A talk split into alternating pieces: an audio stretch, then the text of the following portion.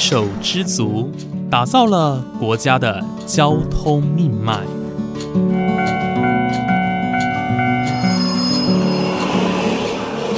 翻山越岭，运送着历史的独家记忆。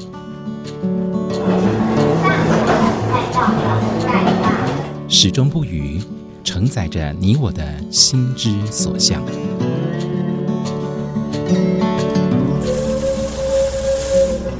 各位旅客您好，欢迎搭乘本班次列车，我是胡浩辰，欢迎来到鬼世界，让我们一起探索铁道文化，感受铁道温度，记录铁道故事。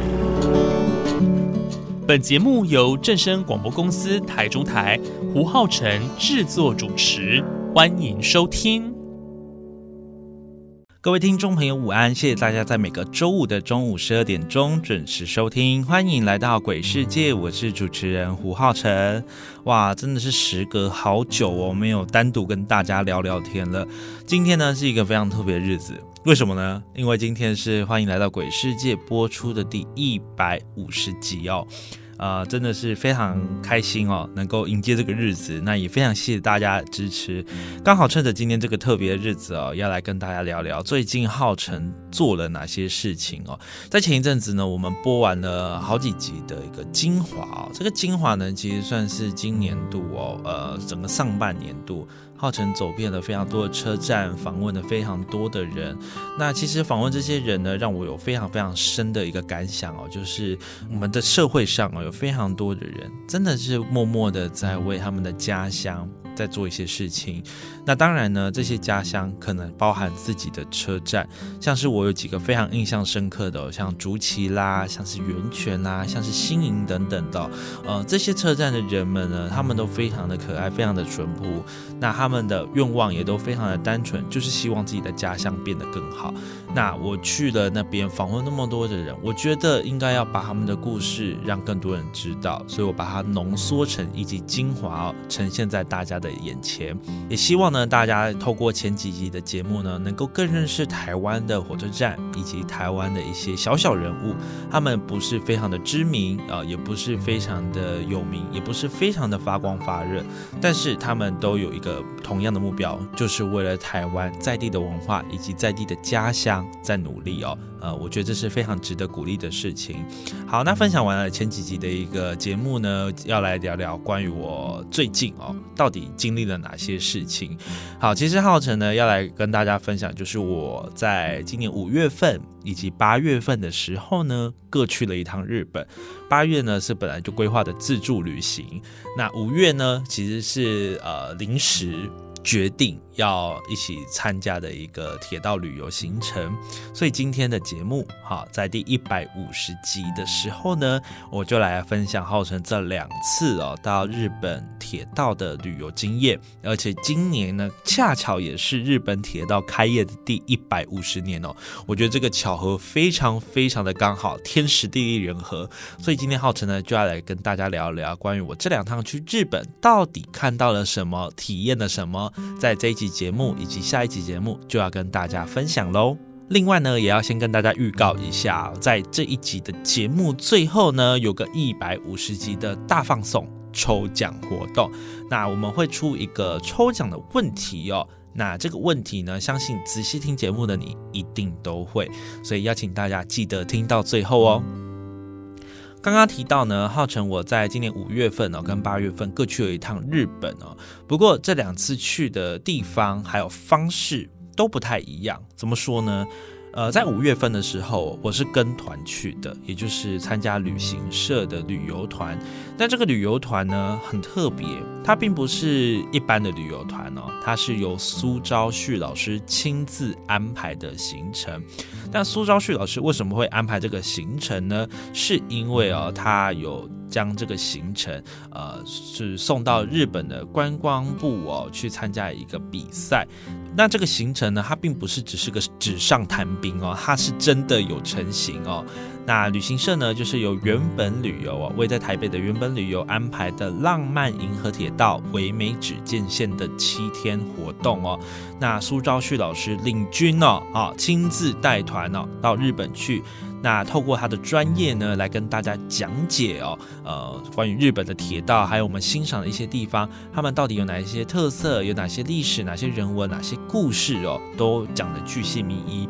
而苏昭旭老师安排了这趟感恩之旅哦，更是获得日本观光部的奖项。所以除了呃探索日本铁道文化之外呢，也结合了台湾的历史哦，因为大家都知道，日本的铁道其实跟台湾的铁道关系非常的密切。因为早在日治时期哦，台湾的日治时期哦，日本人新建了台湾非常多的铁路，除了大家所熟知的纵贯线之外呢，甚至还有很多的地方铁路哦，都跟日本人有关系。所以这趟去呢，看到了很多呃台湾跟日本铁道非常相似的地方，那也可以找寻到台湾跟日本之间哦非常悠远的关系。那另外呢，在八月份哦，呃，号称我自己去了日本十天的自助旅游哦，那当然这一。趟去也脱离不了一些铁路的行程。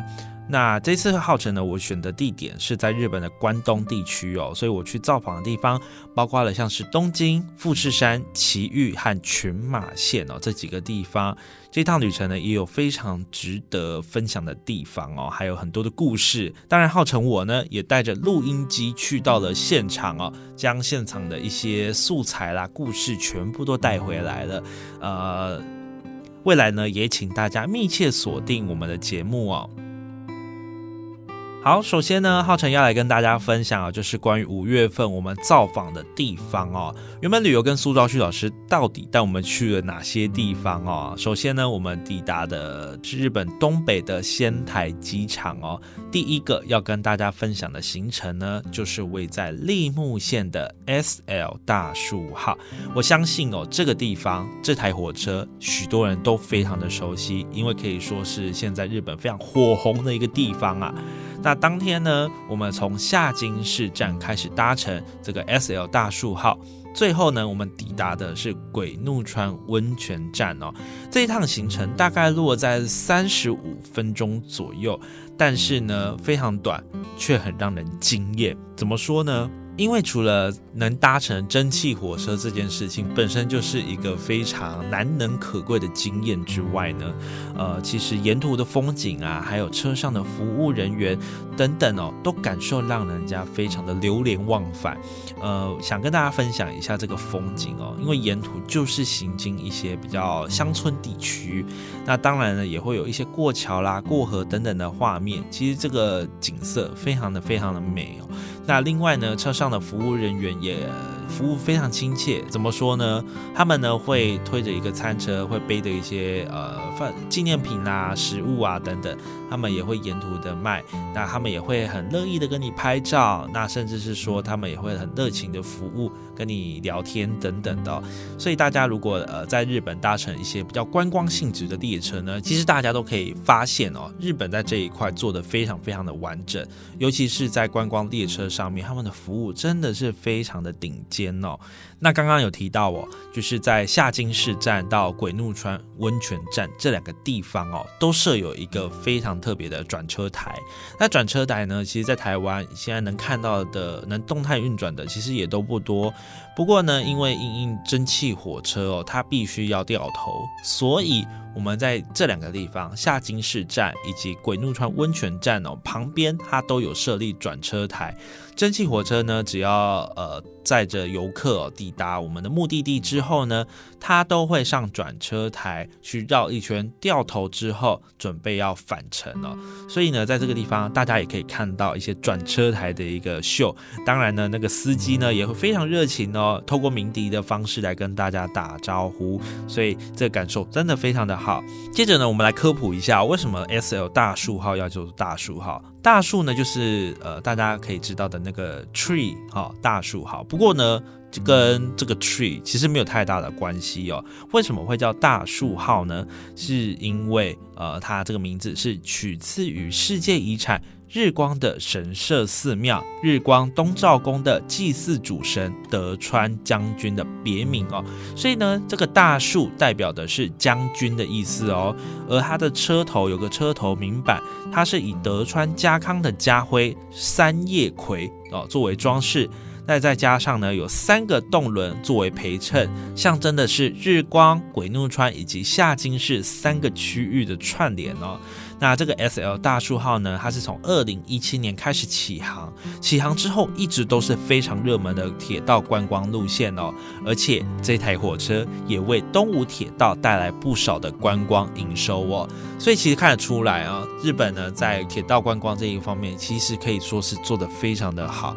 因为呢，大家都知道物以稀为贵，大家都看到蒸汽火车。长辈呢会觉得非常的怀旧，呃，然后年轻人也会觉得非常的新奇。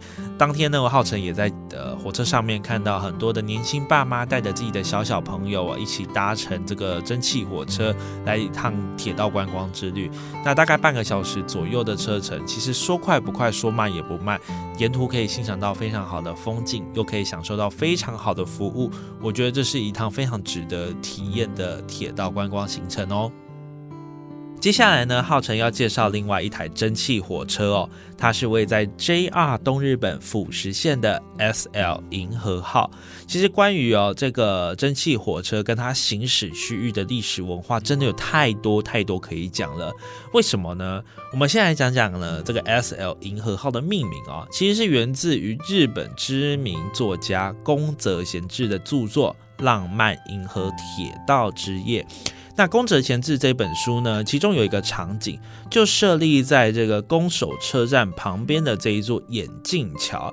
这个眼镜桥啊，它是算是一个五拱所组成的拱桥。那火车呢，在这个书中，就是从这个地方飞向浩瀚无垠的星河当中。也因为宫泽贤治的这一本书哦，让这个地方成为一个非常热门的观光景点，可以说是声名大噪。很多的观光客人来到这个地方哦，不仅呢是来看 S L 银河号行驶过宫守眼镜桥，重现书中的经典画面。那从 S L 银河号的起讫点花卷站到辅石站的这一段路程当中，也可以看到非常漂亮的风景哦。尤其是在辅石站哦，它是已经靠海的一个车站，所以呢可以说是从山景到海景一应俱全。那这个 S L 银河号呢？它起航于二零一四年的三月十一号，正好是日本三一一地震的三周年当天哦。其实说到这一段故事哦，有一个非常感人的环节。为什么会选在二零一四年三一一地震满三年的时候起航呢？主要是因为大家都知道三一地震哦，其实是重创日本非常严重，尤其是东北的这个区域哦，甚至是受到海啸的无情肆虐。那目的呢，就是希望能够透过蒸汽火车铁道观光的部分，带领东北走出震灾后的影响，然后重振东北的观光和经济。不过很可惜哦，时隔大概九年之后，S L 银河号呢，在今年六月份的时候退役了，所以许多人都非常的不舍。在银河号最后一次行经攻守眼镜桥的时候哦，底下更是挤满了所有来自国内外的游客，大家都想要亲自欢送这一台别具意义的蒸汽火车。那浩辰虽然说没有实际的搭乘到，不过也可以感受到非常浓烈的情怀哦。那也希望呢，未来还有机会可以看到 S L 银河号重现在大家的眼前哦。另外呢，在这一次的旅程当中，我们看到了很多的桥梁，好，就是桥梁，没错。大家应该很纳闷，为什么要特别看桥梁吧？因为呢，这一次我们有非常多的铁道桥梁，跟台湾的铁道桥梁真的是太像了。首先呢，要先跟大家介绍哦，同样位于 JR 府实线的路中大桥，哦，也就是 SL 银河号会行经的一个其中一个桥梁。这个桥梁哦，老实说，我觉得有点隐秘，它地点哦，其实有点隐秘的，它是在一个山谷的之间。